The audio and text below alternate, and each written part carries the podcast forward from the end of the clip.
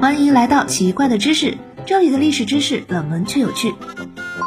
伊万谢什金是十九世纪俄罗斯的风景画家，他是巡回展览画派和现实主义画派的画家，生于一八三二年一月二十五日，卒于一八九八年三月二十日。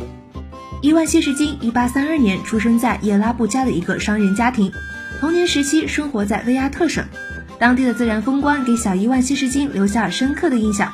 对他日后的创作有很大的影响。谢世金曾就读于莫斯科艺术学院，之后进入皇家艺术学院深造，并以优异的成绩完成学业。一八七三年到一八九八年，谢世金任教于皇家艺术学院。谢世金曾在瑞士和德国生活了一段时间，他的画作也多次参加国际性的展览，获得了广泛的认可和好评。